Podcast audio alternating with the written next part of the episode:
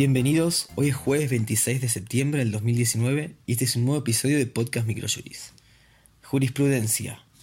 Alimentos de hijos menores, licencia de conducir. La Cámara de Apelaciones en lo Contencioso Administrativo y Tributario de la Ciudad Autónoma de Buenos Aires, Sala 2, denegó la renovación de la licencia de conducir a un deudor alimentario. Las partes son M.A.P. contra el Gobierno de la Ciudad de Buenos Aires sobre incidente de apelación, amparo, habilitaciones y permisos es del 22 de agosto del 2019. Despido con causa pérdida de confianza. La Cámara Nacional de Apelaciones del Trabajo, Sala 1, consideró que se ajusta derecho el despido por pérdida de confianza del trabajador que en un acto público se burló del presidente de la República, ya que la empresa de publicidad demandada pudo sentirse perjudicada moralmente por el accionar de la persona que agredió la investidura presidencial. Las partes son Orton Miguel Ángel Ariel contra Interpublic Sociedad Anónima y otros sobre despido. Y es del 12 de septiembre del 2019. Responsabilidad médica.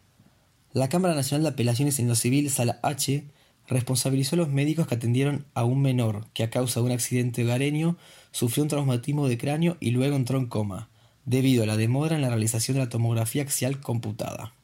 El fallo cuenta con cuatro rubros indemnizatorios trabajados por la editorial y las partes son R.K.E y otros contra C.B larga SRL y otros sobre daños y perjuicios. Es del 12 de julio del 2019. Novedades legislativas. Discapacitados. El Poder Ejecutivo Nacional, mediante el Decreto 656 del 2019, reglamentó la Ley de Accesibilidad de la Información en las páginas web. Combustibles. Por su parte, la Secretaría de Gobierno de Energía, mediante la Resolución 557 del 2019, autorizó un aumento de hasta 4%. Doctrina.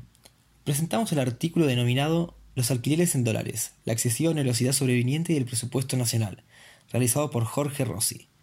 En este trabajo se analiza en cuanto al tema cómo la previsibilidad contractual resulta especialmente problemática en economías inflacionarias y sujetas a históricos vaivenes como es la nuestra.